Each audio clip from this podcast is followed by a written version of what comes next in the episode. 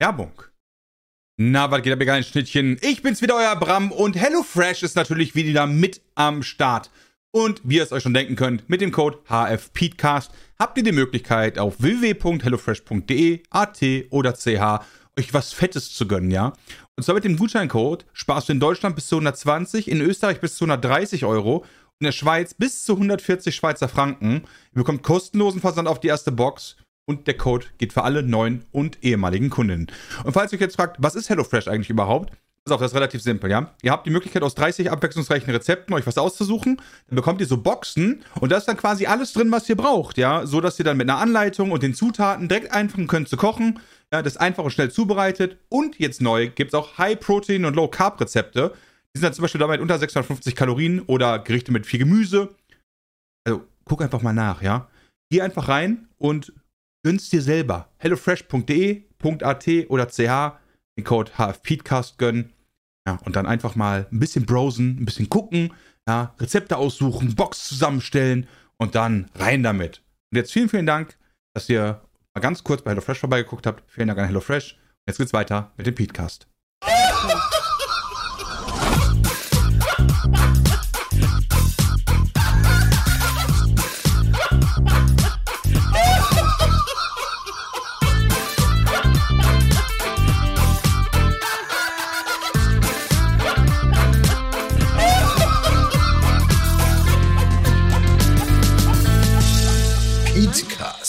Fakten seriös präsentiert. Moin und herzlich willkommen zum neuen Peatcast und äh, wird ein Genuss für eure Ohren, das kann ich euch jetzt schon versprechen, denn wir haben einmal Sepp da, das ist auch immer schon ganz gut anzuhören. Hallo. Hallo. Und Max Felder, hallo Max. Guten Morgen, hallo. Guten Morgen. Alle, die sich jetzt fragen, warum wird das ein Genuss für meine Ohren? Da freue ich Äh, mich auch. Ja. Max, ich, ich sage immer, wenn Leute mich fragen, so, ja, wer hat denn dein Hörbuch eingesprochen, dann sage ich immer, ich weiß nicht, ob du das cool findest, aber ich sage dann immer, weil es es am besten erklärt, die deutsche Stimme von Ron Weasley. da können die meisten Leute dann was mit anfangen. Du bist nämlich Synchronsprecher. Und, Ja. Ähm, ja, wir beide kennen uns quasi über Lara, Genau. weil ihr hattet damals so einen Stream gemeinsam gemacht, wo ihr Texte gesucht habt, die ihr im Stream einsprechen könnt. Ich habe euch Genau. den Prolog von meinem Buch geschickt, den habt ihr eingesprochen, dadurch kam es dann auch erst zum Hörbuch, eigentlich eine ganz coole Geschichte. Und ja, das fand ich super spannend, dass du irgendwie Ron Weasley gesprochen hast. Also, Ja. Also ich fand tatsächlich die, die, die Nummer, wie das zu diesem Hörbuch kam, sehr spannend, weil so ist mir das auch noch nie passiert. ja, Zu Corona-Zeit begann das eben mit den, mit diesen Prima Vista-Lesungen. Hm. Prima Und- Vista ist quasi, wenn ihr einen Text bekommt, den ihr vorher nicht. Richtig, richtig. Kennt, Prima ja. Vista, Prima Vista bedeutet, dass du quasi, genau, du kriegst einen Text zugeschoben vom Zuschauer, jetzt in dem Fall, und äh, du kennst den Text nicht und du liest ihn einfach quasi aus dem Stehgreif vom Blatt runter. Hm. Und ähm, das im Idealfall so gut es geht. Und, und das habe ich gemacht. Das hat sehr viel Spaß gemacht. Das hat vor allem den Leuten, äh, die zugeschaut haben, äh, also ich habe das immer auf äh, Twitch gestreamt. Das hat den Leuten sehr, sehr gut gefallen. Und ähm, irgendwann habe ich mit Lara eben eine Lesung zusammen gemacht. Hm. Und das war eben ganz schön, weil sie meinte, ja, ein Freund von mir irgendwie, der hat einen Text selber geschrieben. Und da dachte ich mir, okay, ja, also haben viele Leute gemacht Ja. und äh, bin gespannt.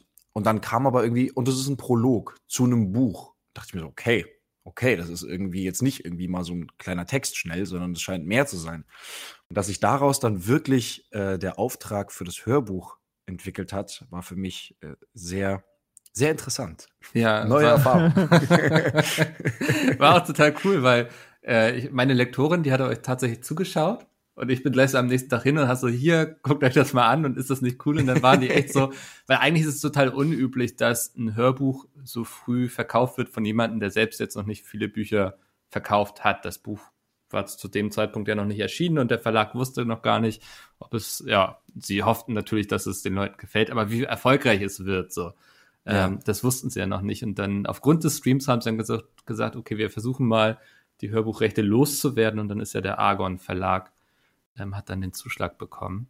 Ähm, ja, genau. Das, das war, glaube ich, wirklich eine unübliche Geschichte. Und das ging dann auch plötzlich ganz schnell. Ja, Also, das war ja wirklich so, hier ist das Buch, bitte lesen, äh, gefühlt übermorgen ist Aufnahme. okay. genau. So. Ich weiß noch, wie meine Lektorin dann sagte so, ja, also Buch im, ist im August August erschienen und im September dann das Hörbuch. Und sie meinte eben so, ja, im September kommt dann das Hörbuch. Und weil in der Buchbranche alles sehr lange dauert, dachte ich so, September 21. Und war so, oh, schade. naja. Nein, September letztes Jahr. Ah, ja, genau. Sehr cool. Ähm, ich glaube, wir müssen einfach mal so ein bisschen von vorne anfangen. Ähm, wie alt warst du, als du Ron Weasley geworden bist, quasi? Ähm, als ich Ron Weasley war, war ich elf Jahre alt. Krass, okay. Und. Krass. Ja, ist, also ich also, hätte gedacht, du bist jetzt äh, schon in einem guten Alter äh, des Erwachsenseins. Jetzt ist er 14. also zumindest deine Stimme klingt so, aber das ist ja, das finde ich ja immer so witzig. Wenn du, du hast ja, du stellst ja immer eine Person vor, wenn du diese Stimme hörst. Hm. Ich habe das auch bei, bei Synchronsprechern, gerade aus, aus, dem, aus dem Anime-Bereich, habe ich auch ein paar schon schon kennengelernt. Jetzt kennst du noch äh, einen. Durch die, durch die Mac, ja, jetzt kenne ich noch einen. ja. ähm, aber dann, dann triffst du die auch mal persönlich vor Ort. Mhm. Es äh, gibt so ein, so ein Anime, Fairy Tale heißt der, ähm, der auch auf Deutsch vertont wurde. Ähm, ja, klar, zu der René. Zeit. Ja, genau, zu der Zeit, wo, wo, wo die Mac dann auch war. Und dann waren auch fast alle Synchronsprecher dann dort. Und ich dachte mir so, okay, was ist also, das für ein Haufen? Die sehen ähm, ja gar nicht aus wie in der Serie. ah, das? Ja, das ist aber normal. ähm, aber zum anderen ist es, ist es so witzig, weil du hast dann diesen, diesen Charakter und der, die Stimme passt im besten Fall ja auch recht gut zu dem Charakter. Ne? Also das äh, passt nicht immer, ähm, aber im, im besten Fall passt es und da finde ich, passt es auch bei vielen, vielen Charakteren sehr gut. Ähm, aber dann diese, die, die Person, die reale Person dahinter zu sehen, und wir sind dann noch auf den auf die Kirmes da gegangen damals bei der Mac, die da mhm. daneben dran war. Und dann haben wir noch ein bisschen mehr was mit denen geredet und, und, und ich auch so ein bisschen mehr erlebt. Aber das war so weird für mich. Das war echt komisch. Ich dachte mir so, boah, die irgendwie, also, hm. ja, wenn man dann, wenn man dann irgendwie so die Stimme, die Stimme vom Charakter äh, quasi abtrennen muss. Ja, ja die dann genau. In, in Realität erlebt, aber halt äh, in Realität sagt die halt dann nicht äh, so, so Sachen, sondern spricht halt über ganz normale Sachen. Ja. Manchmal ist es ja auch dann so, dann, dann ist die Stimme dann doch etwas unterschiedlich schon. Also, mhm. dass, ähm, dass man äh, als Synchronsprecher die Stimme etwas verstellt für den Charakter, mhm. ähm, sodass man auf den ersten Anhieb das gar nicht so erkennt. Ähm, das, boah, das macht, glaube ich, jeder Zweite so von, also so von meinem Gefühl, ja, also, äh, von denen ich so kennengelernt habe. Das, was denn?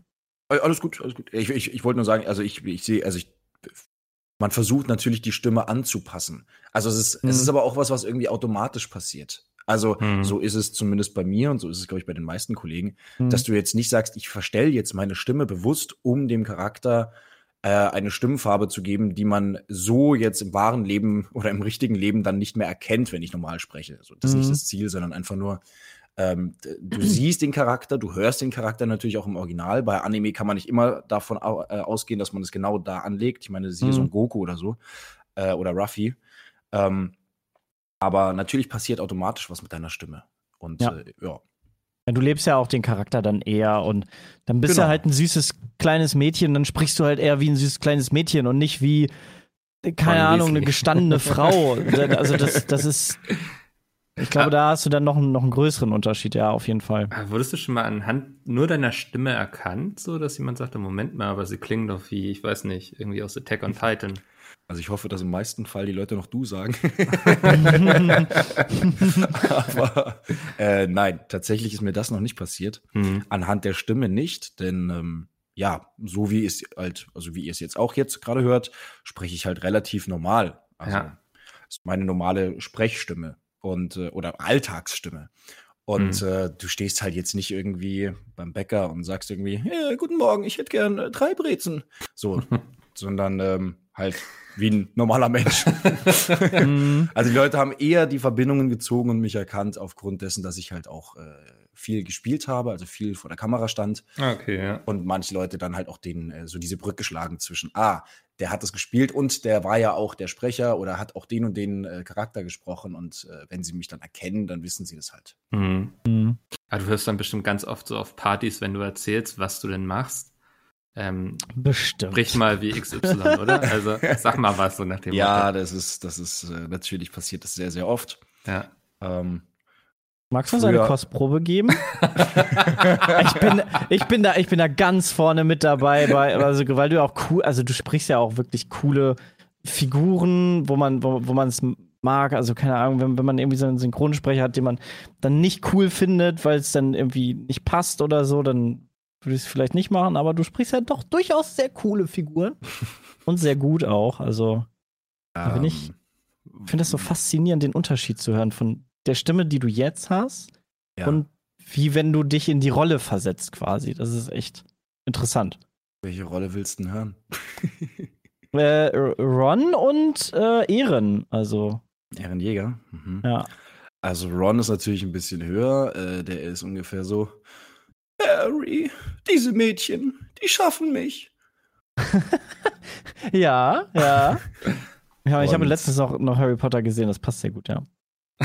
Das wäre jetzt geil, wenn du sagst, so, du klingst gar nicht wie Ey, du klingst überhaupt nicht so. Bin ich in die Leitung hier irgendwie eingewählt? Raus mit dir. Und ja, Erin ist halt einfach ein bisschen, äh, bisschen, wie soll ich sagen, ein bisschen engagierter. Was sagt er denn immer? Ähm, ich werde die Titan vernichten. Jeden einzelnen von ihnen. Nice. So, sowas in die Mhm. Richtung. Bisschen enthusiastischer. Ja, so ein bisschen überschwänglicher. Ich muss leider zugeben, bei Attack on Titan gucke ich seit drei Jahren die japanische Version, weil die deutsche noch ähm, äh, etwas hinterherhinkt. Mhm. Ähm, beziehungsweise habe jetzt wieder angefangen mit der deutschen Version, weil die auf DVD rausgekommen sind. Und äh, also da hat man irgendwie immer so ein bisschen den Nachteil leider bei der deutschen ähm, Region, dass es so, so stark hinterherhinkt. Aber ich habe das Gefühl, dass es immer besser geworden ist, so in den letzten Jahren. Gerade was Ähm, äh, Synchronsprecher äh, Sachen angeht, dass, dass sie da viel zeitnah agieren von den Lizenzen dann meistens auch. Ja, also die Lizenzen, das ist halt das eine Problem. Ich glaube, bei Attack on Titan war es ja auch so, dass es, dass es wirklich schon äh, diesen, also sowohl den Manga als auch den Anime recht lange gab, bevor die Mhm. erste deutsche Fassung kam. Ja.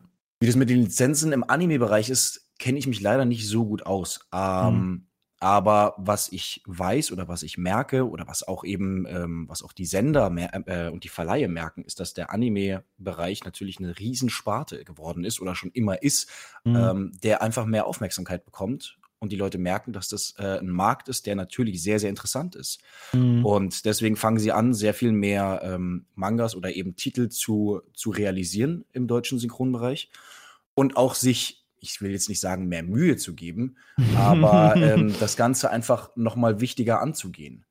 Ähm, was ich finde, dass dem, was dem Ganzen sehr, sehr gut tut und natürlich auch super schön ist, weil ich persönlich gucke auch und ich liebe selber auch Animes und äh, gucke auch selber und freue mich natürlich auch, wenn es eine geile Synchro ist die Mhm. Leute sich irgendwie Gedanken gemacht haben zur Besetzung und das geil aufgenommen haben und äh, nicht jeden Take beim ersten, beim ersten Mal direkt nehmen, sondern da wirklich dran tüfteln, bis, bis jeder Satz richtig geil ist.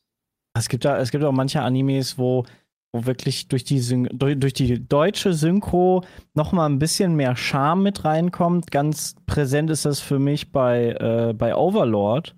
Ähm, weiß ich nicht, ob du kennst. äh, ähm, ich kenne den Titel, aber ich habe es nicht gesehen.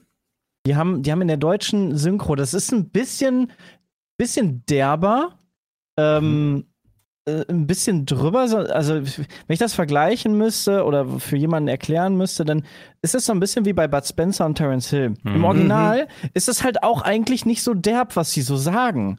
Aber durch die deutsche Synchro wird das halt echt manchmal so, dass du schmunzeln musst oder dass es halt dann einen witzigen Moment gibt, nur durch die Synchro, was aber eigentlich im Original so gar nicht vorgesehen ist.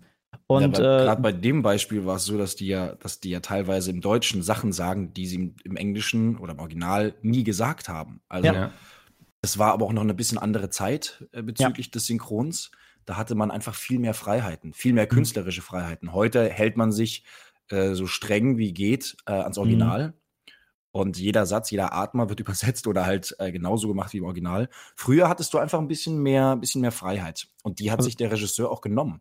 äh, das habt ihr heutzutage dann nicht, war. oder was? Nee. Also du hast natürlich noch eine gewisse Freiheit, Sachen zu übersetzen. Gerade äh, gerade wenn es um Sachen geht, wie zum Beispiel Sprichwörter und Redewendungen, wenn du die nicht eins zu eins übersetzen kannst oder Witze, gerade bei bei Comedy, ist Mhm. wahnsinnig schwierig. Dann hast du die Freiheit natürlich davon wegzugehen vom Original und dir was Neues einfallen zu lassen, was vielleicht besser ist oder genauso lustig, aber was halt im Deutschen funktioniert. Mhm. Ähm, früher hattest du da einfach noch mehr Freiheiten, dass wenn der eben mal sich äh, ins Konter gedreht hat oder ins Off, also sprich Konter bedeutet im Synchron, dass du nicht das Gesicht siehst, dass der Mhm. zum Beispiel mit, dem- mit dem Hinterkopf äh, zur Kamera steht. Oder im Off, wenn er gar nicht zu sehen ist, aber du hörst ihn. Mhm. Da hattest du die Freiheit, einfach mal zu sagen, so, ich texte da jetzt was Da drauf. kannst du frei drehen. Ich finde das lustig, wenn der jetzt im, im Off irgendwie was sagt, was der Mhm. halt im Original vielleicht gar nicht sagt. Und das ist halt bei Terence Hill und äh, Bud Spencer ganz, ganz oft passiert, dass da, dass da Texte dazu erfunden wurden, die aber so witzig waren und so, so charmant, dass diese beiden eben so zu krassen Kultfiguren in Deutschland geworden sind. Ja, Aber zum Beispiel in den USA oder so waren die halt nie so groß wie hier.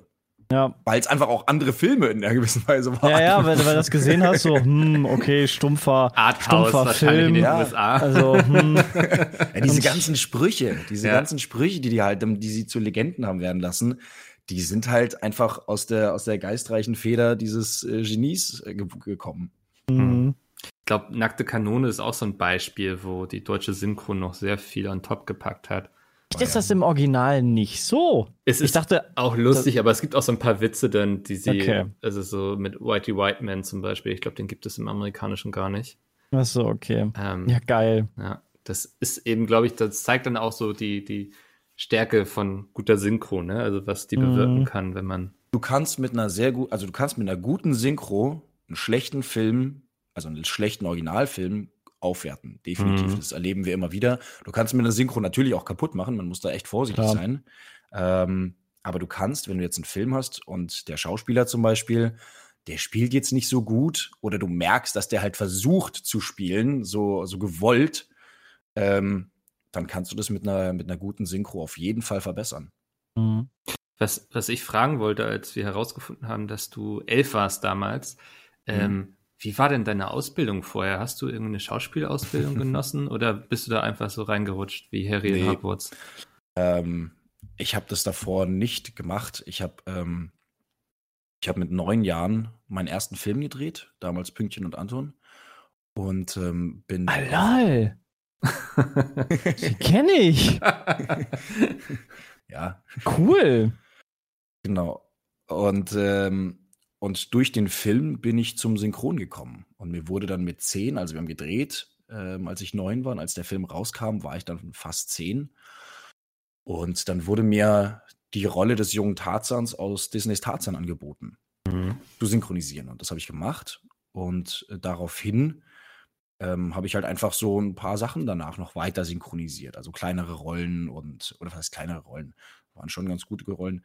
Ähm, und äh, habe da irgendwie meinen Einstieg ins Synchrongeschäft gehabt. Ich konnte das ja noch nicht gelernt oder studiert haben, weil weder aus meiner Familie ist irgendwer im Synchron oder im Schauspielerischen tätig. Ähm, noch war ich alt genug, um irgendwas gelernt zu haben.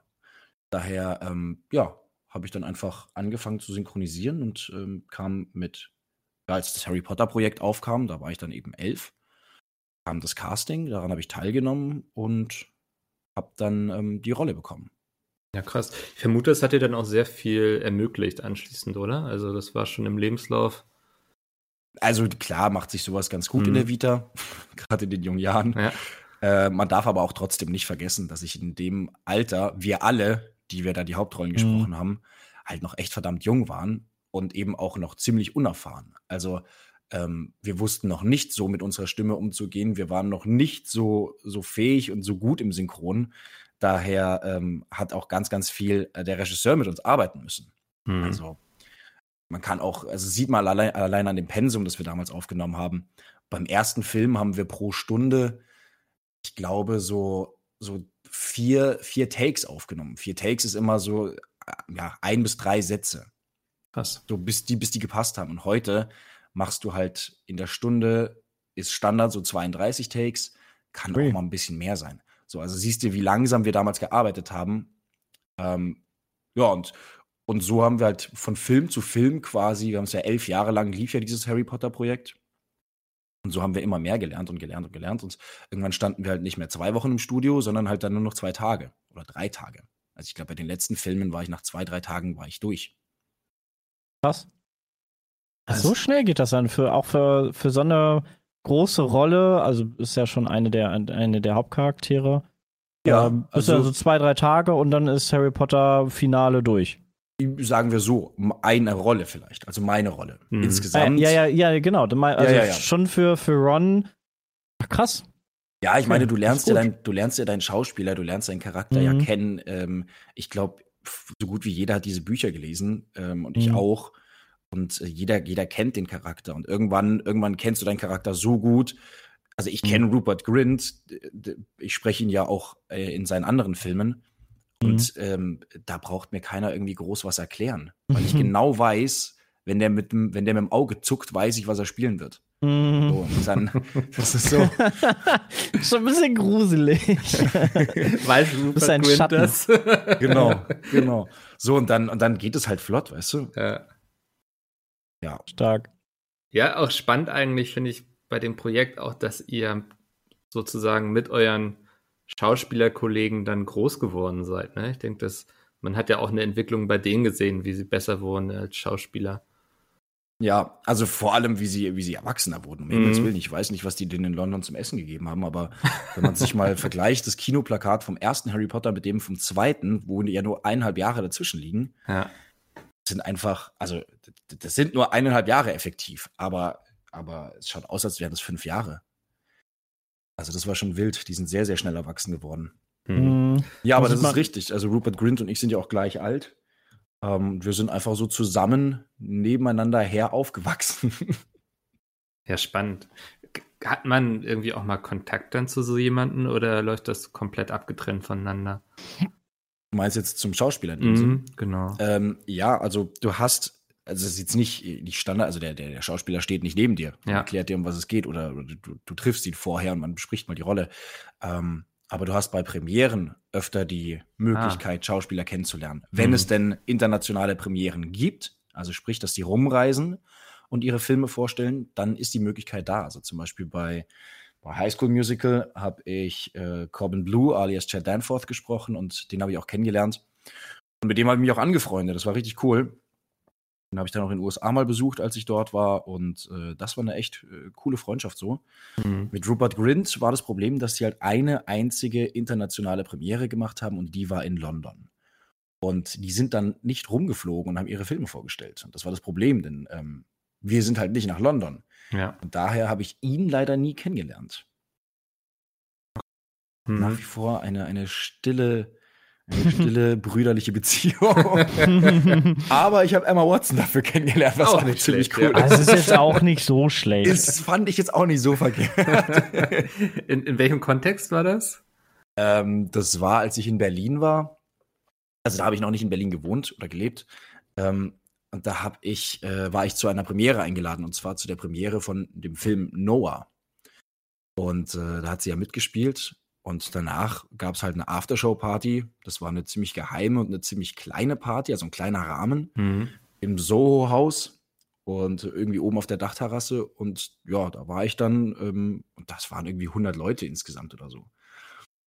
Und dann habe ich Emma Watson gesehen und äh, die war so in, in ein bisschen Partylaune. Und dann dachte ich mir, ach du, ich fänd's total cool, mit ihr ein Foto zu machen für die deutsche Stimme von, von Hermine, also von, von Emma Watson. Ja. Und zwar äh, Gabriel Petermann. Dann dachte ich mir, es wäre voll cool, mit der ein Foto zu machen. Und dann bin ich zu dem Chef von Paramount äh, gegangen, der, also äh, der Noah war von Paramount und habe gesagt, ich würde gerne ein Foto mit ihr machen, ob das möglich wäre, sie mal kurz zu sprechen. Dann hat er sie gefragt und äh, ob es möglich wäre, eben kurz mit ihr zu sprechen. Die, ja, ja, klar. Und dann, ja, dann, dann bin ich hin und habe mich kurz vorgestellt. Und es ging dann auch plötzlich überhaupt nicht mehr ums Foto, sondern wir haben uns dann mit, äh, mit irgendwie Drinks hingesetzt und haben eine halbe Stunde philosophiert über Studiengänge. Weil sie hat nämlich äh, englische Geschichte studiert. Ich habe zu der Zeit äh, amerikanische Geschichte studiert. Und dann haben wir uns plötzlich irgendwie über Studiengänge und über Gott und die Welt unterhalten und überhaupt nicht mehr um das Foto. Hast Nice. du das Foto noch gemacht oder? Ich habe das Foto dann nicht mehr gemacht, Ah, okay. was, aber auch, Oh. was aber auch okay. Also Ja. es war, ich habe sie dann am Ende gefragt und gesagt, ey, äh, Frage, ähm, wäre das okay? Ich würde gerne ein Foto machen und es der der deutschen deiner, deiner deutschen Stimme schicken. Hm. Dann meinte sie, nee, das möchte sie nicht, weil sie ist jetzt hier eben zum Feiern und sie hat auch schon was getrunken und sie möchte das irgendwie Hm. gerne so in dem privaten Rahmen halten. Und ich habe gesagt, du, brauchen wir, also ich habe da auch gar nicht irgendwie diskutiert, war absolut verständlich, absolut cool und absolut okay. Ähm, ich habe mich ja schon gefreut, überhaupt mal mit ihr zu quatschen. Ja, das glaube ich, ja. Ja, weil, Eine sehr, sehr attraktive, äh, nette Dame. ja, ähm, also ich würde sagen, der, der kleine Mickel damals, der hatte schon einen kleinen Crush auf sie. Ich glaube, jeder hatte irgendwie so einen kleinen Crush auf sie. auch, ja. Anfangs war es noch ein sehr, sehr seltsamer Crush, aber, aber so in den letzten Filmen war es dann schon so ein, ja, berechtigt. So ein berechtigter, ausgewachsener Crush. Ja, Also ich war ja auch dann witzigerweise ungefähr so alt wie wir, ne? ja also ich das war ist so mit ja, ihr in einem Alter auf jeden Fall, ja. ja. Das war alles in Ordnung, Crush-mäßig. Mhm. Aus der Schwärmerei. genau, ja. Das, ähm, ich denke, da gab es dann auch einige Mädchen in meinem Alter, die irgendwie Harry oder Ron sehr heiß fanden, vermute ich. Glaube ich nicht. Ja, oder, oder Voldemort. Voldemort. Ah, ich, ich liebe so ohne Nase, das ist voll mein Fetisch. Ähm, Deshalb hast du ja auch einen Hund, einen Mops, ne? Also, Genau, deswegen habe ich einen Mops. wow, sehr, nicht schlecht. Äh, ähm, was mir immer wieder begegnet, sind Leute, die sagen, sie sind ausgebildete Synchronsprecher an der, glaube ich, deutschen Pop haben sie das gemacht. Mhm. Und dann fällt mir immer auf, dass die aber nichts irgendwie eingesprochen haben. So, ich habe das Gefühl, da ist eine große Industrie dahinter, die mit dem Traum Synchronsprechen sehr viel Geld verdient, aber Leute, die davon wirklich leben können, kannst du gefühlt an zwei Händen abzählen. Ist das richtig? Das kann man ungefähr so sagen, ja. Krass. Ähm, es gibt sehr, sehr viele Leute, die ähm, Synchronsprecher werden wollen. Ich krieg Anfragen wirklich täglich. Äh, Mhm. auch immer wieder die Frage, wie, wie, wie mache ich das? Wie werde ich Synchronsprecher? Wo muss ich mich bewerben und so? Was muss ich gelernt haben? Äh, deswegen habe ich in dem Rahmen ähm, auch mit TikTok irgendwann so einen Deal gemacht, dass ich gesagt habe, ich mache für euch Videos, wo ich einfach dieses ganze Thema bespreche Mhm. und, äh, und mache dann da irgendwie so und so viele Videos für euch, wo es genau um dieses Thema geht. Ähm, denn das ist sehr, sehr verzwickt und gar nicht so einfach, wie man sich vorstellt. Denn auch der Beruf und die Branche an sich ist eine sehr, sehr komplexe und sehr schwer zu verstehende Branche und Industrie auch. Eine sehr, sehr schwierige Branche. Ähm, und diesen Traum des Synchronsprechers verkaufen eben viele Leute, so Workshops und ähm, Mhm. Und eben auch äh, Unis, in dem Fall zum Beispiel die Deutsche Pop.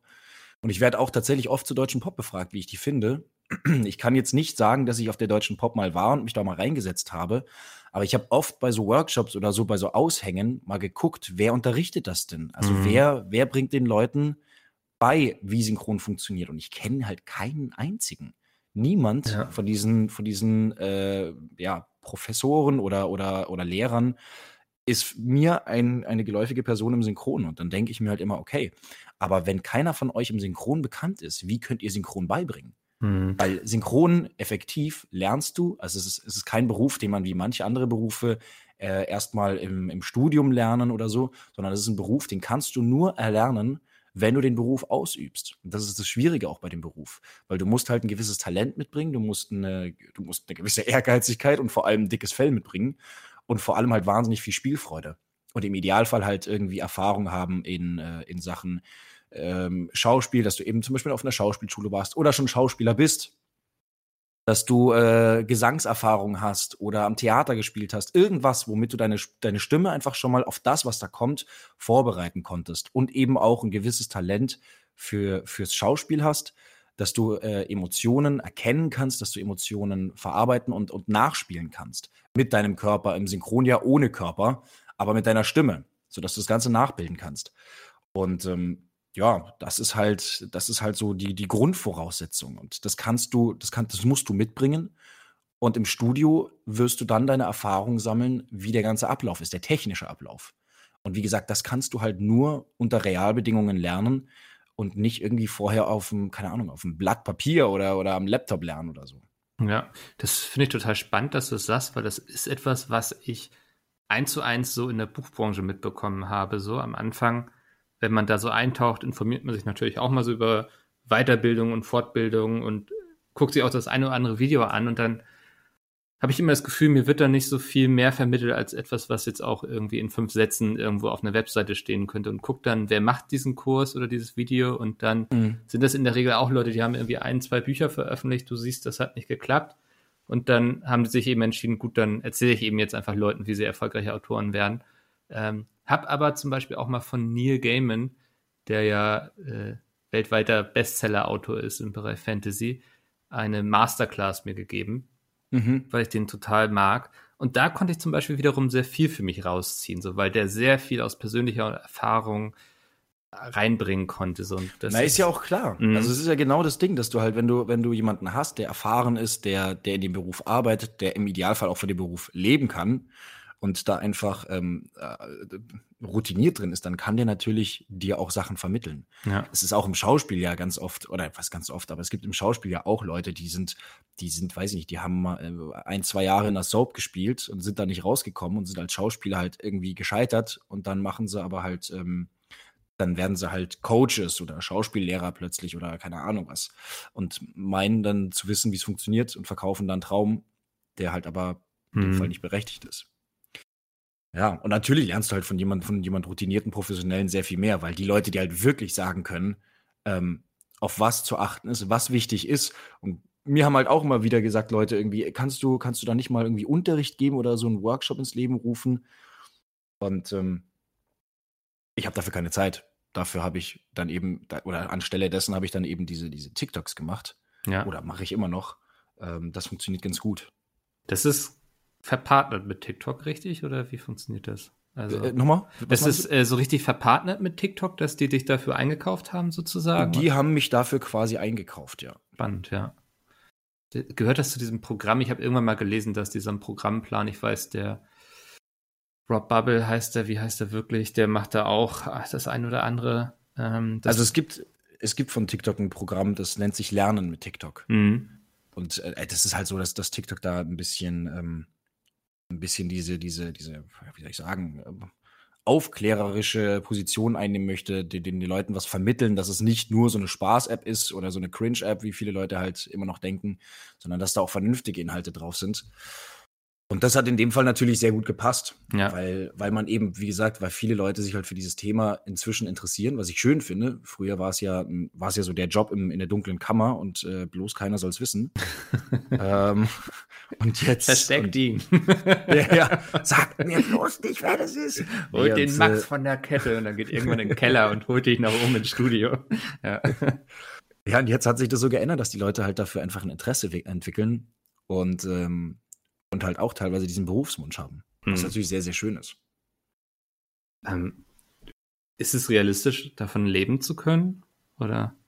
Äh, also es ist realistisch, davon leben zu können, Mhm. ja. Aber es ist, es ist, man darf halt nicht vergessen, es ist ein künstlerischer, selbstständiger Beruf. Und es ist so wie bei, bei jedem anderen künstlerischen, selbstständigen Beruf, ob es jetzt ist, dass du Autor bist, ist, Mhm. dass du Bilder malst, ist, dass du Schauspieler bist. YouTube. Ähm, ja, Ich all wollte das. gerade sagen, ist es, ist es dieses, dieses, dieses YouTuber, die, die verdienen doch alle auch instant super viel Kohle und es Ja, ist die sind super alle easy, das Multimillionäre und so. Und und du musst nur ein paar Videos machen, dann bist du. ja. Ja, das ist es nicht. Also es ist das, aber es ist es das nicht. ja, ja. Das wäre. ähm, äh, es gibt auch wahnsinnig viele Synchronsprecher, aber, ähm, aber nicht alle können davon leben und nicht alle haben stetig zu tun. Mhm. Also du musst, du musst natürlich schon echt Gas geben und du musst wirklich gut sein und dich an die Spitze hocharbeiten ähm, und dranbleiben, dass du davon leben kannst. Es gibt viele, die halt äh, eben so genauso wie, Schau wie Schauspieler halt nebenbei noch irgendwas anderes machen. Was auch völlig okay ist, Ja. denn ich sag auch, egal an welchem Punkt man ist beim Synchronen, es sei denn, du hast überhaupt keine Zeit mehr in deinem Leben, um irgendwas anderes zu machen, äh, immer für alles ein zweites Standbein aufbauen oder zumindest noch eine zweite Idee haben oder vielleicht sogar eine dritte Idee. Also ähm, man sollte da nicht stehen bleiben und nie eben darauf, darauf setzen. Mhm. Also, ja. Das ist jetzt, wenn ich dich fragen würde, welche Tipps hast du an jemanden, der damit anfangen will, würde ich vermuten, du sagst, ganz viel sprechen und üben und lernen und besser werden. Netzwerk Ich würde sagen, guck dir aufbauen. meine TikToks an. Folgt ihm bei TikTok. äh, genau. Nee, aber wahrscheinlich sind es so diese Klassiker, dass man erstmal wirklich macht und zeigt, dass man was kann und sich ein Netzwerk aufbaut. Ne? So funktioniert es ja häufig in so künstlerischen Ja, das Netzwerk ist gar nicht so wichtig. Ah, okay. Das, das Netzwerk ist tatsächlich im, äh, im Synchronbereich gar nicht so wichtig. Es ist natürlich, es hilft, keine Frage. Mhm. Netzwerk, Vitamin B, das ist immer was, was irgendwie einen voranbringt, was ein bisschen schneller vorkatapultiert als, als jetzt ohne. Aber im Synchron ist es im Vergleich zu vielen anderen Berufen, ist das Netzwerk limitiert. Also ab einem gewissen Punkt bringt es dir nichts mehr. Du kannst natürlich, wenn du jetzt einen Regisseur kennst oder einen Aufnahmeleiter oder was auch immer, dann kann es dir helfen, schneller mal an, äh, an eine kleine Rolle zu kommen oder sowas. Mhm. Aber wenn du dann vor dem Mikro stehst und wenn du einfach nicht ablieferst, wenn du nicht äh, das geben kannst, was von dir erwartet wird, dann kriegst du vielleicht noch mal eine Chance, dann kriegst du vielleicht auch noch mal eine Chance, vielleicht. Äh, und wenn du dann ähm, nicht gut bist, dann ist es völlig egal, wen du kennst, dann bist du weg. Weil im Synchron einfach tatsächlich die Qualität noch zählt. Und, ähm, und wenn du die nicht liefern kannst, dann bist du uninteressant, sowohl fürs Studio als auch für den Kunden. Und dann bist du weg vom Fenster. Mhm. Deswegen, ähm, ja, bringt dir das nicht viel. Das ist eben immer das, was ich immer wieder sage. Ähm, das Wichtigste ist beim Synchron, dass du, dass du ein dickes Fell hast, dass du viel einstecken kannst, weil du wirst viel auf die Mütze bekommen. Ähm, und es wird immer direkt an dir kritisiert, an deiner Leistung. Das ist hart, das muss man sich äh, zu Herzen nehmen können. Und äh, du musst eben das, das schauspielerische Talent mitbringen und du musst das, äh, die Spielfreude mitbringen und du musst am besten eben eine Ausbildung haben. Also zumindest, zumindest Erfahrung in Sachen Workshops oder so. Du musst jetzt nicht unbedingt gelernter Schauspieler sein. Es hilft, auch gerade bei der Bewerbung im, im Studio, bei den Aufnahmeleitern. Wenn du da das erste Mal hingehst und sagst, hallo, hier, ich habe hier äh, mal meine Vita mitgebracht und ich habe hier mal ein paar Sprachfiles aufgenommen, so, so und so klinge ich ungefähr ähm, dann wirst du immer eine Frage kriegen, ja, bist du denn Schauspieler oder irgendwie, was sind deine Erfahrungen? Und das ist natürlich mega von Vorteil, wenn du da einfach was vorzuweisen hast. Ja. Und dann musst du da dich einfach reinbeißen. Du musst die da reinzecken und, und, und, äh, und das wirklich wollen und auch, äh, auch schnell lernen können und gut, und gut werden. Mhm. Und Glück haben wahrscheinlich auch, ne? Also so. Ja, weiß ich nicht. Glück, ja, Ja. mein Gott. Also so Glück- im richtigen Moment an die richtige dazu. Person gelangen, die auch Bock hat irgendwie auf dich und so. Das Ja. ist, würde ich zumindest so aus der Buchbranche So beschreiben. ein bisschen Glück, Ja. so ein bisschen Glück gehört dazu, ja, aber es ist auch eben, also ich muss sagen, ich würde sagen, im Synchron ist 99 Prozent von dir abhängig. Mhm. Ein Prozent ist Glück. Denn wenn du jetzt im Ensemble stehst, also so fängt jeder an im Ensemble, also das ist der normale äh, Werdegang eines Sprechers, dass du dich eben bewirbst, dann ähm, mit Glück genommen wirst und äh, im Ensemble auftauchst. Das ist halt die Menge, die Masse quasi, die den Hintergrund synchronisiert. Also Schulklasse, Hauptcharaktere unterhalten okay. sich im Hintergrund, sind äh, sieben Schüler und die unterhalten sich. Hast du deine Hausaufgaben gemacht? Ja, ja. Oh, jetzt haben wir gleich Mathe. So, die Nummer. Ähm, und wenn du da aus dem Ensemble halt rausstichst oder, oder auch mal mutig bist, weil oft genug kommt irgendwie die Frage, ah, da haben wir noch irgendwie eine Rolle, ähm, äh, so eine kleine Rolle im Hintergrund, wer möchten die machen? Und wenn du dann halt schüchtern bist oder sagst, "Hm, lieber nicht, dann wirst du halt auch nie auffallen. Aber einer, der jetzt zum Beispiel sagt, jo, ich mach's, so, und das halt dann im Idealfall auch noch gut macht, dann hast du halt die Wahrscheinlichkeit oder die prozentuale Wahrscheinlichkeit, dass der Regisseur sagt, äh, oh, es war gut, cool. Wer ist denn das mal? Mal kurz mal, muss ich mal markieren. So, dann ähm, kann es sein, dass du halt von dem wieder ähm, ins Studio äh, für die Menge geholt wirst und vielleicht wieder für eine kleine Rolle irgendwo im Ensemble und vielleicht wieder und vielleicht sagt er dann irgendwann, ey, der macht sich wirklich gut, den besetze ich mal auf, äh, auf eine wirklich kleine Rolle. Also jetzt eine, die, die alleine steht. So, und so geht's halt dann nach und nach weiter. Dass du versuchst, in kleinen Rollen zu glänzen, dass du irgendwann versuchst, bei den mittleren Rollen zu glänzen und irgendwann kommst du an große Rollen. Mhm. irgendwann kommst du an Kinorollen. Cool. Nee, Also ich, ich, ich, ich habe ich hab vor geraumer Zeit, ist noch nicht so lange her, auch meine, meine erste Synchronstimme sprechen dürfen. Mhm. Und ähm, zum einen war es etwas, etwas verwunderlich, welche Charaktere ich sprechen sollte, weil es war vielleicht vorher doch bewusst, dass ich es bin. Und äh, da wurde dann gesagt, ah, wir haben ja einen klasse Charakter für dich, ich glaube, der wird ganz gut passen. War dann irgendwie so ein Obergangster-Zuhälter äh, So ein Bär, ne? So. und ähm, So ein Bär. ja, nicht unbedingt so ein Bär. Also ich habe es auch nicht gesehen. Also ich weiß auch noch nicht, wie der Charakter dann nachher aussieht, Ach, den krass. ich spreche. Ich will da, ich weiß auch gar nicht, wie, wie viel Hm. im Detail ich da so sagen darf, außer dass ich da einen Charakter spreche. Wenn es Ähm, noch nicht veröffentlicht ist, sag nichts. nee, es, es wurde schon auf Social Media wurde schon was geteilt dazu, aber ähm, ich kann ja grob, grob umschreiben, was da passiert ist. Das ist ja, das ist ja, das ist, wird, wird nichts verraten. Ähm, weil das war da war ich so, hm, okay, das soll ich jetzt sprechen. Ja, komm, probier's du mal. Und die, die Leute vor Ort haben sich super viel Zeit genommen. Wir waren, ich war, glaube ich, über eine Stunde dort. Ähm, und äh, konnte dann da ein bisschen ein paar Mal versuchen. Und dann waren sie so, hm, ja, hm, vielleicht sprechen wir. Wir haben dann noch so einen anderen Charakter. Möchtest du den mal probieren? und dann war ich so, hm, ja, okay. Ja, was für ein Charakter ist das denn? Ja, das ist so ein versoffener, alter Typ, ähm, der so ein bisschen gangsterhaft ist, draufgängerisch. Und dann dachte ich so, ja klar, da, da, sehe ich mich ja auch, so eins zu eins. Egal was, also, Hauptsache Gangster. ja, also ich weiß auch nicht, irgendwie, irgendwie habe ich da gedacht, ja, also so rein von den Charakteren war es, war es nicht optimal besetzt, glaube ich, für mich. Äh, und wir sind dann bei dem ersten geblieben, der passte dann doch ganz gut, ähm, weil er sich einer, einer, einer Frau unterwirft. Und äh, das, das, war dann, das war dann schon okay, aber da habe ich gemerkt, wie, wie strugglig das ist, die Sachen auszusprechen, weil du hörst ja dich dann im Anschluss dann auch selber, wie dein Take war. Und die brauchen da meistens gar nicht viel zu sagen. Du hörst selber, dass es dir nicht so gefällt und was dir nicht gefällt, aber mir äh, fiel es dann teilweise auch einfach schwer, ähm, das abzuändern. Also diese, dieses Werkzeug, was du gerade meintest, dass es einfach A, Erfahrung ist, B, ähm, einfach diese, diese Werkzeuge aus dem Schauspielerischen zu haben, das umzusetzen, die Emotionen da reinzubringen, ähm, das leben zu können, was der Charakter gerade lebt und rüberzubringen, das fehlte mir dann so ein bisschen. Da war ich, da muss ich sagen, äh, doch etwas, etwas, ja, überfordert würde ich nicht sagen. Ähm, aber schon. also, ja, also das ist halt, das ist halt die Sache. Man, man, man stellt sich immer sehr leicht vor. Man, also ja. viele denken halt, ja, dann gehst du ins Studio, dann hast du deinen Text, den liest du ab und dann gehst du wieder nach Hause und hast mega viel Geld verdient. Das war halt mhm. nicht der Fall. Also, ja, das auf gar kein, das auf gar keinen Fall. Und gerade auch wenn wenn es irgendwie ein Charakter ist, der ähm, nicht in deiner Comfort Zone so ist, Mhm. Also so wie bei dir zum Beispiel, du sprichst typischerweise den und den Charakter und dann auf einmal hast du eine Anfrage für was ganz Neues, was ganz anderes. Genau das, das, liebe ich. Ja, ist glaube ich nochmal echt, ist echt eine Herausforderung. Ne? Und das ist aber auch das Schöne, weil weil eben manch, manchmal oder gerade am Anfang kommt man damit vielleicht nicht so zurecht, weil man sagt, mhm. okay. Ich kann natürlich ganz gut etwas umsetzen und sprechen, was mir selber persönlich nahe liegt, was, womit ich mich identifizieren kann. Aber das Schöne ist natürlich an dem Beruf, dass, dass es so viel gibt, so viele Rollen, die eben überhaupt nicht so sind wie du. Also mhm. ich spreche am liebsten Charaktere, die überhaupt nichts mit mir zu tun haben.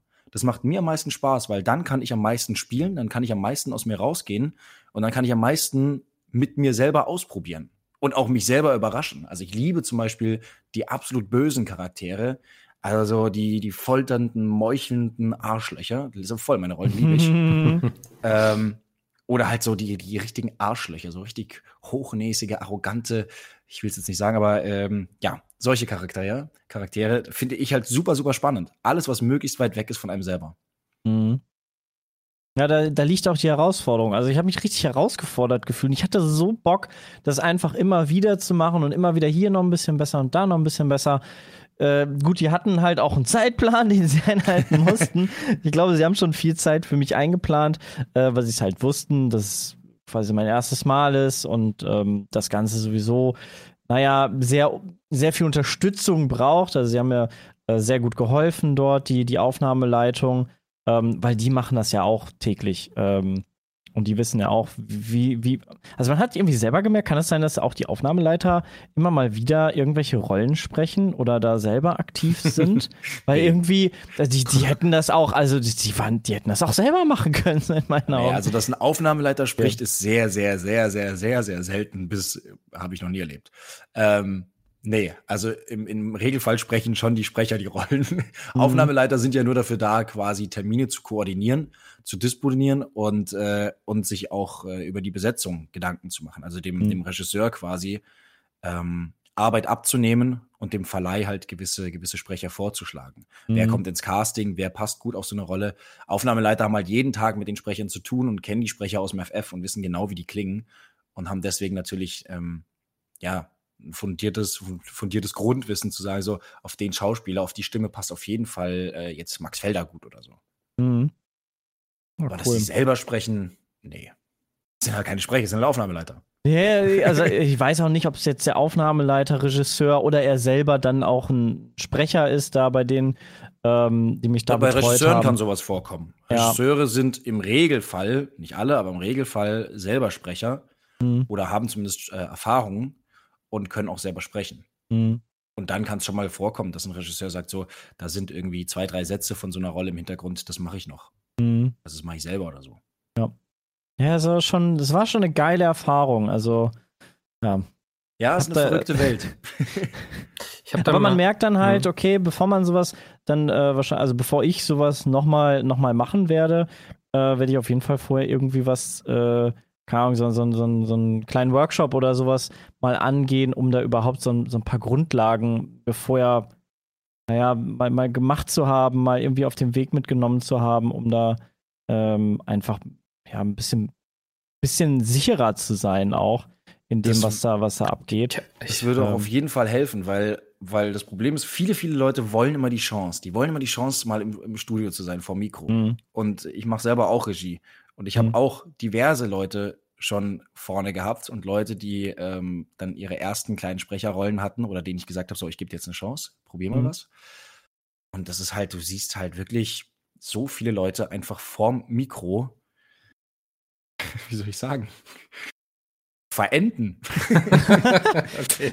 Weil halt Wie dann Fische natürlich dieser, Trockenen, ja. weil, weil, weil diese Aufregung da ist, die Ah. Unsicherheit. Du willst es dann natürlich auch gut machen und du stehst unter einem wahnsinnig hohen Leistungsdruck. Und äh, dann sollst du halt auch noch was spielen. Und äh, im, im, im schlimmsten Fall ist es eben jetzt zum Beispiel bei dir, wo du sagst, das ist jetzt keine Rolle, mit der ich mich sofort irgendwie äh, wohlfühle. So, auch also alleine, also, also me- meine Stimme würde es nicht hergeben, so tief zu kommen, e egal, also, also ich weiß nicht, was für Techniken es gibt, ja, aber ich glaube nicht, dass meine Stimme so tief kommt, dass das so aus meinen Augen so passend wäre. Weißt du, was ich meine? ja, also wenn es aber so ist, dass die Rolle wirklich einfach zu tief ist oder zu alt, dann Mhm. ist es aber auch einfach eine, eine klassische Fehlbesetzung. So, das gibt es natürlich auch. Nicht jeder kann jede Rolle sprechen. Ja.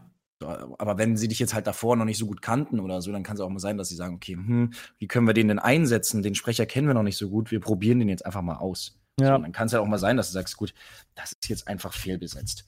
Das Mhm. passiert auch im Synchron immer wieder mal, dass man dann aber auch, dass der Regisseur sagt, du ganz ehrlich, sorry, aber das geht nicht. Wir, wir, da können wir dich nicht benehmen. Wir, wir, wir suchen eine andere Rolle für dich. Mhm. Oder auch der Sprecher mal sagt, sorry, aber das ist die Rolle, die äh, das bin ich nicht, das kann ich euch nicht machen. Da, da wird aber nicht ge- geautotuned, beziehungsweise ähm, dann ein bisschen Nein. nachgeholfen. Das, das wird einfach grundsätzlich nicht gemacht, oder? Also natürlich gibt es einen Tonmeister, einen sehr fähigen Tonmeister, der Mhm. noch viel machen kann. Mhm. Ähm, dass mal irgendwo eine Rolle leicht hoch oder runter gepitcht wird. Aber wirklich, wir sprechen von Nuancen, so South Mhm. Park-mäßig oder sowas. Das Mhm. ja.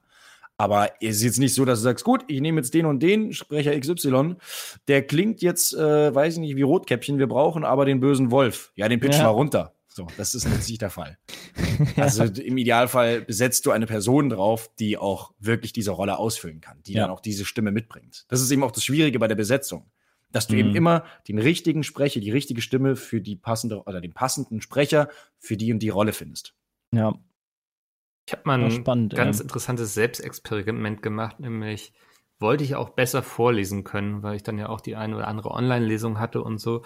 Und habe einfach mal einen Monat lang jeden Tag, ich weiß nicht, zehn Minuten, glaube ich, äh, laut und bewusst vorgelesen und habe das am Anfang einmal aufgenommen und am Ende dieses Monats. Und es war ein hörbarer Unterschied. Also Auf jeden Fall. soll ich Das ist auch helfen, was, ja. äh, das ist auch was, was eben gerade Hörbuch angeht. Das ist halt, das, viele sagen auch immer so, ja, ich würde voll gerne mal ein Hörbuch machen. Dann denke ich mir mal, ja, mach mal ein Hörbuch. Weil es ist halt genau wie du sagst, man muss sich einfach noch mal zehn Minuten hinsetzen und einfach mal zehn Minuten laut lesen. Mhm. Und dann, und wie du es gemacht hast, am besten sich selber noch aufnehmen und dann einfach mal gucken, was dabei rauskommt. Also es ist gar, es ist echt schwierig. Es ist echt schwierig. Äh, Gerade im Hörbuch sitzt du jetzt nicht zehn Minuten, sondern halt Mhm. irgendwie sieben Stunden im Studio und liest halt alleine für dich, fürs Mikro, ein Buch vor. ja. Und das halt dabei spannend zu lesen, so dass für dich es spannend ist und bleibt und für den Zuhörer spannend ist und bleibt. Ähm, das ist echt nicht easy. Glaube also, ich. Also Hörbuch ist wirklich, finde ich, eine ziemliche Königsklasse. Hm. Das- Weil du auch keine, du hast auch keine, keine Pause zwischendrin mal kurz oder mal eine Abwechslung, die Szene springt und das, was jetzt völlig neu ist. Und du hörst mal kurz den Kollegen oder du unterhältst dich mal, sondern du bist einfach für dich alleine im Studio und machst dein Ding. Ach, das machst du dann so auch mehr oder weniger in einem? Also in, in Also- einem mehr oder weniger Take oder in zwei Tagen und ab und zu musst du mal einen Abschnitt neu machen, aber Ja, ja, du ballerst das schon so in einem durch. Du also, liest das Buch in einem durch. Na klar. Also ich meine, du liest es jetzt nicht an einem Tag. Du hast halt dann, weiß ich nicht, Ja, genau, an zwei oder je so. nachdem, drei, vier, fünf Tage. so. Mhm. Aber du liest das Buch für dich in einem durch. Und Wie wenn du dich dann so verliest, fängst du wieder an. Wie lange ist dann so ein Von Take, vorne. wenn du dich verliest? Also, also es gibt doch bestimmt dann so Abschnitte, so von wegen, okay, das Kapitel musst du jetzt komplett neu lesen, weil du einen Fehler hattest? Oder kann man Nee, da schon also sagen, du, du kannst, du den kannst, letzten Satz? du kannst prinzipiell über, überall wieder einsteigen. Du musst jetzt nicht ein Mhm. komplettes Kapitel. Wenn du dich einmal verliest, dann fängst du nicht von vorne an. Äh, dann fängst du halt beim Satz Anfang wieder an. Mhm. Also alles, was, was gut ist, äh, lässt man dann auch stehen. Sonst wirst du ja, sonst wirst du ja nie fertig. Ja, ja, aber hätte ja sein können, dass es inhaltlich, dass, dass du diesen Bruch quasi merkst, rein vom, vom Redefluss, weil du dann wieder kurz raus bist, dann wieder reinkommst und dann einfach so- ein- selten. Also Okay. sowas, sowas äh, ist ähnlich wie beim Synchron. Äh, es gibt Stellen, wo man sagt, hier macht es absolut Sinn, hier kann man einsteigen, Mhm. gar kein Problem. Du kannst dir ja selber auch, äh, du kannst ja, also wenn du jetzt äh, einen Satz verkackst irgendwie und du fängst Mhm. neu an, kann dir der Tonmeister ja auch noch mal vorspielen, was dein letzter Satz war, dass du dich selber hörst und danach einfach direkt weiterliest. Ja. Oder du hast es halt noch im Kopf, weil du weißt, wie du den Satz betont hast, wie du ihn aufgebaut hast, wie du ihn gespielt hast und kannst direkt dran setzen. Aber wenn es jetzt zum Beispiel, äh, gibt es ja auch, also vor allem bei Hörspiel, aber auch Hörbuch auch und im Synchron eben, wenn es jetzt äh, Szenen sind, die zum Beispiel extrem emotional sind, der heult, der schreit oder sonst was, dann kannst du da schlecht jetzt irgendwie mittendrin irgendwo ansetzen. Dann kann es sein, dass du das ganze Ding nochmal machst. Einfach um wieder da reinzukommen.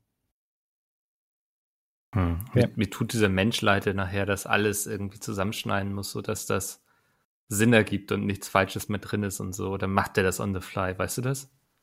Ja, der Tonmeister, der kann sich natürlich kleine Marker setzen, Hm. wenn er irgendwo was hört.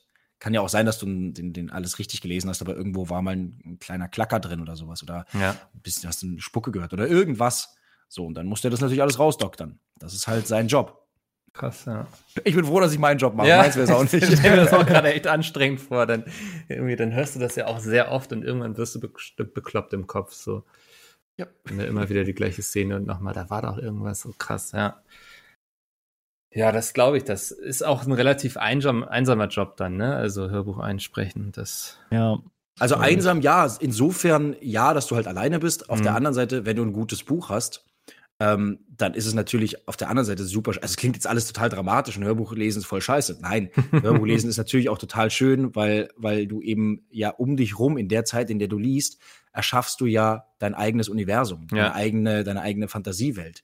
Und du tauchst halt im Idealfall ein in diese Fantasiewelt und lebst dann in der Zeit, in der du liest, lebst du halt auch in dieser Welt. Und das ist halt, das ist so zwischen, das ist immer so ein Spagat zwischen dem, der technischen Seite, du musst dieses Buch lesen, du, es muss gut werden und eben hab Spaß daran, leb in dieser Welt, die der Autor geschrieben hat und, Mhm. und vergnüg dich irgendwie mit den geschriebenen Worten und spiel damit, was, was da alles drin steht. Ich glaube, ich hatte dir damals auch eine halbwegs für meine Verhältnisse emotionale Sprachnachricht geschickt, weil du es mir quasi ermöglicht hast, mein eigenes Buch zu genießen, weil das geht nicht, wenn ich es lese, weil dann bin ich nur am Analysieren, ob ich nicht hätte da nochmal den Satz anders umstellen müssen. Und dadurch, dass ich es dann höre, kann ich so weit loslassen und mich einfach mal ja fallen lassen. Das war ein sehr schönes Erlebnis für mich tatsächlich. Also Ich hoffe, dass es dir gefallen hat. ja, also auch der Drache und ich will jetzt nicht zu viel spoilern. das, darauf Drache ich der Drachen, alter Megaspoiler. Ja, ja, das- es ist schon okay. Ja. Aber zum Beispiel bei dem bin ich, das war halt so eine Stelle, wo ich selber halt auch teilweise echt oft rausgekommen bin, Mhm.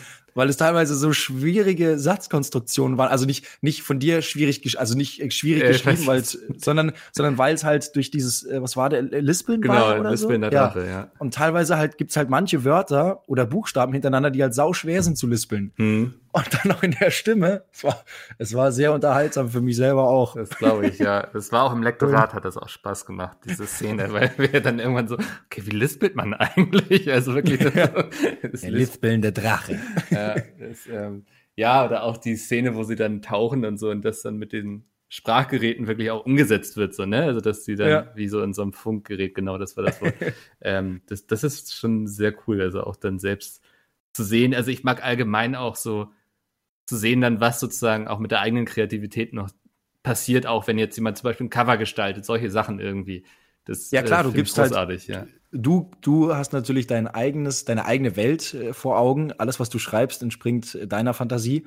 Und dann wird das Ganze halt einfach nochmal interpretiert. Genau, Es ist ja so, ja. dass du, dass du nicht eins zu eins genau das kriegst, wie es du dir vorgestellt hast, sondern natürlich kriegst du halt dann die Fassung von der Person, die sich halt auf ihre Art und Weise vorgestellt hat. Sowohl ein Buchcover als auch eben zum Beispiel dann die fertig gelesene ähm, Version. Ja, und das finde ich super spannend zu sehen, was andere kreative Menschen mit der eigenen Kreativität sozusagen anstellen können. Das ist schon Ja. ein sehr spannendes Erlebnis auf jeden Fall. Gibt es für dich noch irgendwie so eine Rolle, wo du sagst, die würdest du gern mal sprechen oder so, so ein Schauspieler, wo du sagst, auf den hättest du mal voll Bock? Also ich bin total froh mit den oder total glücklich mit den Schauspielern, die ich habe. Mhm. Ähm, die Frage kriege ich tatsächlich auch öfter gestellt. Und ähm, es gibt natürlich Schauspieler, die man ganz, ganz toll findet oder, oder, oder Rollen, wo man sagt, das hätte ich auch voll gern gemacht. Aber letzten Endes ist es gut, dass jeder von, von meinen Kollegen seine, seine Stimmen und Schauspieler hat. Mhm. Und das soll auch so bleiben. Also ich finde zum Beispiel Johnny Depp einen total geilen Schauspieler oder Leonardo DiCaprio. Ja. Aber ich bin froh, dass es halt von David Nathan oder Gerrit Schmidt-Voss gesprochen wird und nicht von mir, weil sonst wäre es halt scheiße, glaube ich. Oder Mhm. halt einfach anders. bei, Anders, bei ja. Jack Sparrow war das, glaube ich. Da haben sie irgendwann den Synchronsprecher gewechselt, ne? Wenn ich das Ja. richtig. Und darauf kam ich nicht klar. Das hat es echt für ein bisschen versaut für mich. Kann ich nachvollziehen. Ja. Also ich meine, David Nath, also da müsste ich jetzt ein bisschen ausholen. Ich weiß Mhm. nicht, ob die Zeit da ist.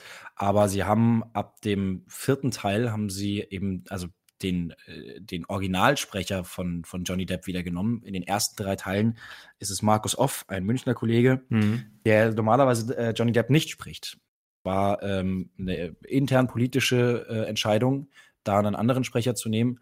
Dann gab es da aber ein kleines, ja, ein kleines, hm, wie soll ich sagen, Missverständnisse, Ja. sage ich mal ganz vorsichtig, ähm, zwischen Markus Off und Disney und daraufhin wurde, ähm, wurde David Nathan wieder besetzt. Okay. Und der hat halt auch hier äh, auch seine Version Mhm. von Johnny Depp äh, alias Jack Sparrow reingebracht. Jetzt hattest du aber halt schon drei Filme, ja. wo du halt Markus Off äh, Interpretationen von von von äh, Jack Sparrow hattest und hast dich natürlich dran gewöhnt, abgesehen davon, dass es auch noch die Stimme an sich ist, Ja. an, ja, an die man sich ja gewöhnt. Das war natürlich sehr sehr schwer und so und plötzlich hattest du halt irgendwie ein bisschen anderen Jack Sparrow. Das verstehe ich schon. Das Mhm. ist vielen Leuten aufgefallen, auch ich. Auch ich hatte damit Probleme. Beide machen es auf ihre Art und Weise total genial und super, aber es sind halt trotzdem zwei bisschen unterschiedliche Jack Sparrows.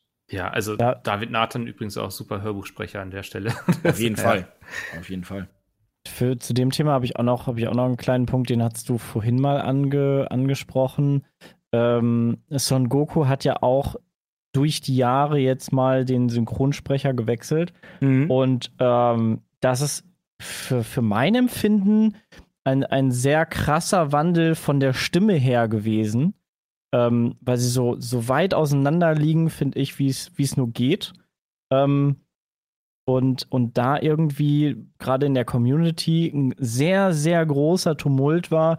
Nicht, nicht weil, keine Ahnung, da was gewechselt hat, sondern weil es einfach so weit auseinander liegt und ähm, so unterschiedlicher ja fast gar nicht sein könnte.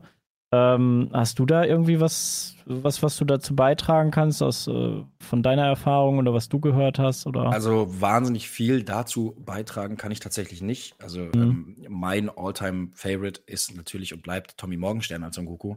ja. Äh, ich fand aber davor auch äh, Frank Schaff sehr, sehr geil als Son Goku. Ähm, und jetzt, jetzt so die letzten Son Gokus, ja, das, das- keine Ahnung, das muss man halt, muss man halt mögen. Welche Entscheidungen da letzten Endes dahinter sind, ist immer schwierig. Äh, Mhm. bei Tommy, bei Tommy, ja, oder be- beziehungsweise allgemein bei, bei manchen weiß ich, es gibt halt auch welche, die dann irgendwann auch nicht mehr wollen oder nicht mehr können oder halt dann, oder halt einfach sagen so, ich mache mir damit meine Stimme kaputt. Ich kann das Mhm. nicht auf Dauer machen. Ich kann nicht Ja. irgendwie drei Jahre so ein Goku sprechen, weil sonst bin ich danach im Arsch.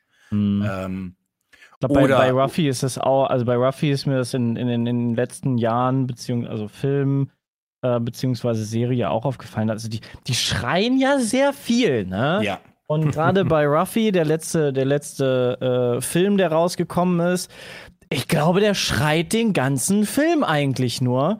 Ja. Und das ist schon, also bei der Premiere hatte ich mich auch mit den Synchronsprechern ein bisschen unterhalten und die meinen auch, dass, also das war der anstrengendste Film und der anstrengendste Job, den sie so hatten. Weil, One weil Piece ist wahnsinnig anstrengend. ja, also, One Piece ist richtig, richtig krass. Also äh, Daniel Schlauch spricht ja Monkey D. Ruffy. ja.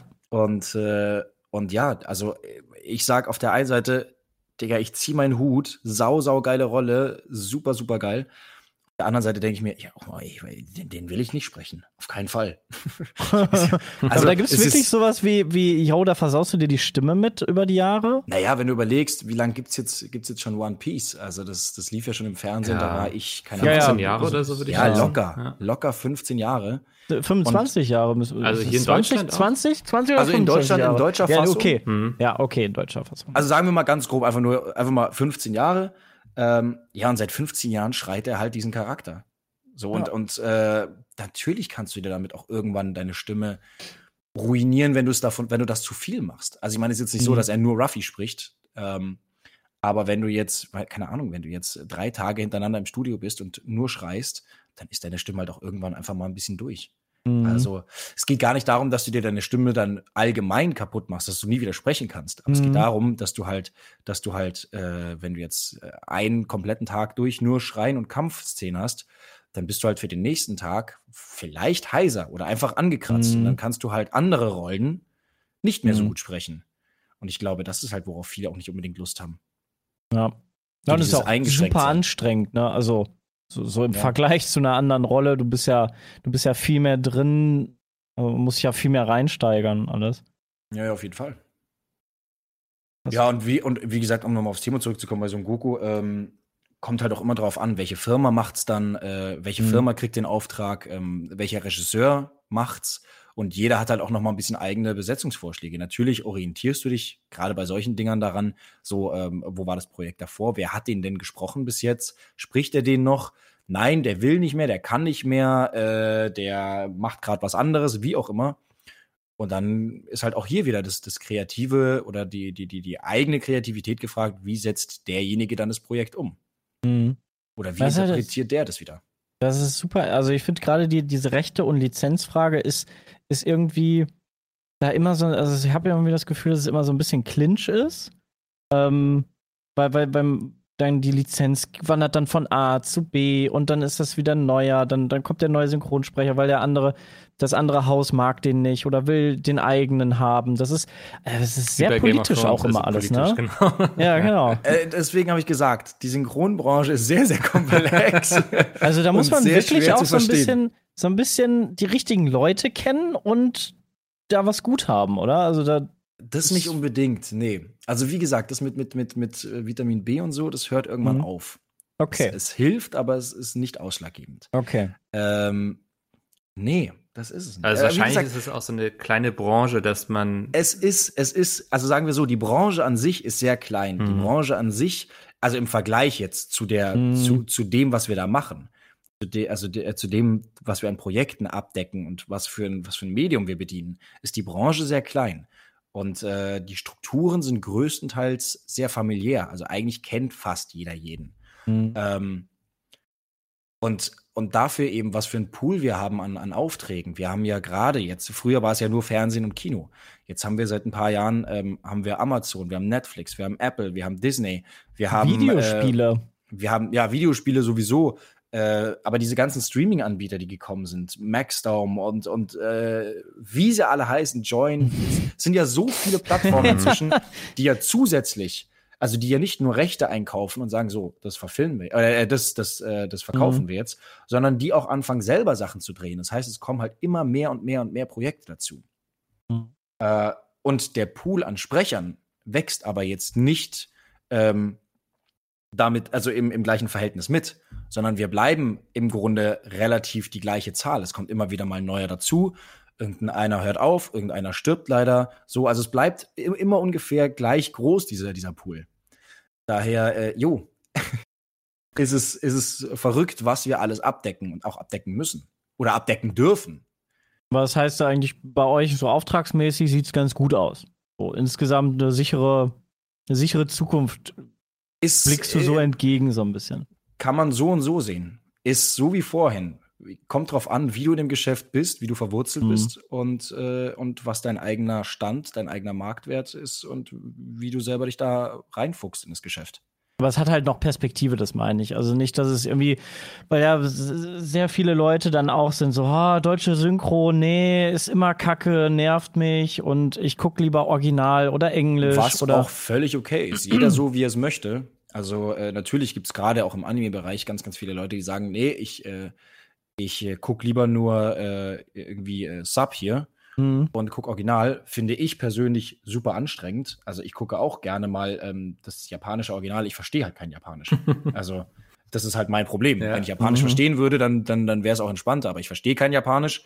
Äh, daher gucke ich nicht Japanisch. Und wenn, wenn es das halt einfach noch nicht zum Beispiel auf Deutsch gibt und ich gucke mir die, die, äh, die Untertitel an, das, da werde ich müde von. Ich habe keine Lust, die ganze Zeit, bei, wenn ich einen Film gucke, zu lesen und den Leuten nicht ins Gesicht sehen zu können und nicht wirklich sehen zu können, was da abgeht.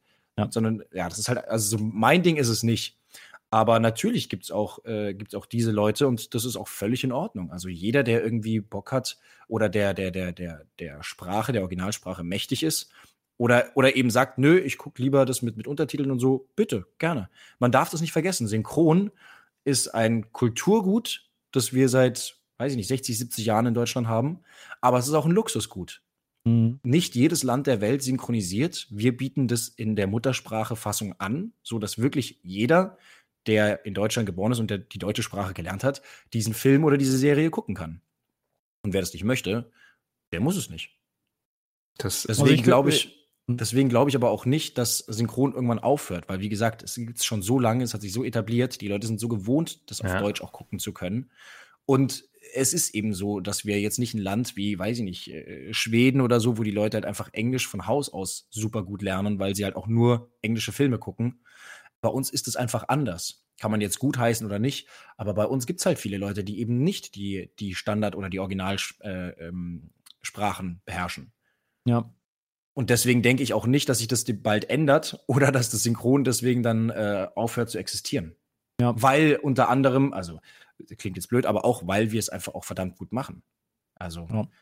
Deutschland ist nun mal ähm, Platz eins an, in Sachen Synchron. Also so Länder wie, wie Italien, wie äh, Frankreich, wie Spanien, die mischen da noch mit. Ähm, aber in Sachen Präzision und Technik und dass das Ding wirklich drauf sitzt, also dass die Sprache so geschrieben ist, die deutsche, dass es auf dem Original, auf der Originalsprache wirklich gut aussieht, da sind wir Platz eins.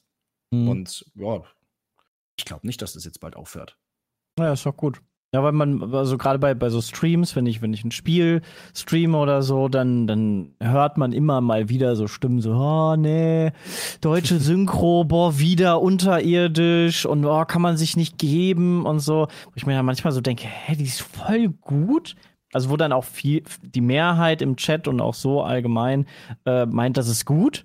Aber irgendwie gibt's da so Leute, die, die, die grundsätzlich da dagegen sind. Und da war jetzt so, natürlich, so mein, mein, mein, äh, mein, mein, meine Frage so ein bisschen auch in die Richtung, die du beantwortet hast. So, was ist so dein Eindruck äh, davon? Also ich habe auch nur das Gefühl immer, dass so die, die laute Minderheit, die sich immer direkt über alles beschwert, also egal, ob sie gut ist oder schlecht, die Synchro, ähm, einfach dagegen ist so ein bisschen. So, das irgendwie. Ja, es gibt, es gibt Leute, die werden immer dagegen sein und das ist auch völlig okay, weil ähm, Synchro oder ob jetzt was gut klingt, ob jetzt was nicht gut klingt, ob es jetzt, ähm, Ja. ob es jetzt gut besetzt ist oder nicht, ist eine absolut subjektive äh, Geschichte. Ja. Und äh, es wird immer Leute geben, die, die sagen, das passt nicht oder das passt schon. Und das ist völlig okay, weil wie gesagt, jeder soll seine Meinung kundtun und jeder soll seine eigene Meinung zu irgendwas haben. Ähm, was ich scheiße finde, ist halt Leute, die, die halt einfach allgemein einfach nur richtig äh, haten. Also es Mhm. gibt, ich finde es völlig okay, wenn einer sagt, du, sorry, aber die Synchro finde ich einfach nicht geil. Ich finde die Besetzung ist scheiße. Das ist irgendwie, pff, hätte ich mir den und den gewünscht. Ist alles okay, wie gesagt. Aber Leute, die halt einfach dann so richtig, richtig loshaten, und davon gibt's halt in den Communities leider auch immer wieder welche, das finde ich halt schade, weil das bringt einfach keinem was.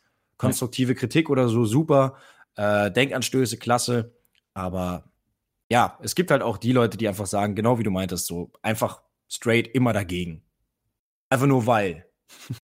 Ein, äh, Wobei ich bin einer, einer von der Fraktion, die äh, überwiegend original guckt, einfach zeitlich gesehen. Ähm, aber ich finde eigentlich die, die deutsche Synchro äh, in, den, in den überwiegenden Fällen auch echt immer gut. Also, Ja. Es ist, muss man einfach so sehen, wie es ist. Es ist ein, es ist ein Luxusangebot.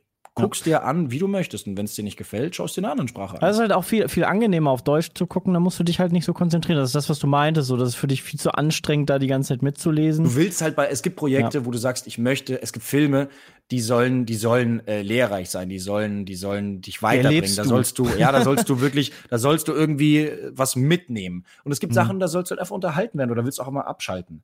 Ja. Und, äh, und, oder Popcorn-Kino oder so. Und dann, dann will ich da nicht sitzen und ständig lesen. Also ich will auch einfach mal da sein können und vielleicht dazu irgendwie, weiß ich nicht, hier mein, mein, mein Essen schneiden und äh, meine Gabel und so und mal irgendwie dies und das. Und dann gucke ich mal gerade nicht auf den Bildschirm, aber ich höre noch, was ist. So. Mhm. Genau, ja. Aber das ist jedem überlassen. Jeder so, wie er es mag. Das ist ein äh, wunderbares Schlusswort, finde ich. Jeder so, wie er es mag. Ähm, Max, vielen Dank, dass du dir die Zeit genommen hast. Das fand ich super spannend. Ich höre allgemein mega immer sehr gerne irgendwie so in andere kreativen Branchen herein, wie das so funktioniert und so, weil man konsumiert es selbst immer so selbstverständlich. Ähm, dafür schon mal vielen Dank. Wenn sich Leute jetzt mehr für dich interessieren, ich verlinke dich in der Beschreibung. Du streamst ja unter anderem auch. Also, Genau, also ich habe äh, zu Corona-Zeit eben mit dem Streamen, also ich habe ich streame jetzt seit einem Jahr ungefähr, aber zu Corona-Zeit, zum ersten Lockdown, Mhm. der hat das Ganze beflügelt. Äh, daher ähm, bin ich jetzt auch auf Twitch regelmäßig und ähm, habe auch meinen YouTube-Kanal gestartet. Und ja, wer Bock hat, kann natürlich gerne äh, sowohl Instagram, ach, eigentlich alle gängigen Plattformen. Ja, Also sogar TikTok. Instagram. ja, Instagram, TikTok, Twitter, Discord. Genau. Man kriegt die Twitch, überall. YouTube, alles. Ja. Ich verlinke dich auf jeden Fall in der Beschreibung. Und ja, kleine dann- Frage an Hm? dich. Hast du auf deinem YouTube-Channel auch diese Tutorials, die du auf TikTok hochgeladen hast? Nee, äh, auf Das ist exklusiv wahrscheinlich, ne? YouTube, äh, genau. Also die, der, der Inhalt, den ich für TikTok produziere, ist äh, TikTok exklusiv. Ähm, das ist auch ganz, ist auch so angelegt mit Absicht. Äh, wir sprechen in meinen, also weil ich immer wieder Leute habe, die eben ein bisschen mehr darüber noch wissen wollen, die kommen immer wieder mal zu mir in die Streams. Und auch da unterhalte ich mich immer wieder mal, wenn es passt, ähm, über, über Synchron und gebe halt noch ein paar Einblicke und erkläre auch noch mal etwas ein bisschen genauer, als es jetzt zum Beispiel bei so einem TikTok, das nur eine Minute lang ist, äh, sein kann. Ähm, ich hatte überlegt, aber für YouTube das Ganze jetzt noch mal von vorne aufzuziehen, dann glaube ich, würde ich mir selber blöd vorkommen. Aber wie gesagt, Hm. solche, solche, solche Fragen werden immer wieder mal im, im Stream auftauchen und Hm. da sprechen wir immer wieder mal drüber. Ja, cool. Sehr gut. Also wenn Sepp bald äh, synchron sprechen kann, dann wisst ihr, wo er es gelernt hat. Wenn ich es nicht kann, dann habe ich es niemals angeguckt. Ja, Genau. also dann, dann, dann liegt es nicht an Max. ja. Perfekt. Dann vielen Dank und wir hören uns bis nächste Woche wieder. Dahin. Dann Tschüss. tschüss. Ciao!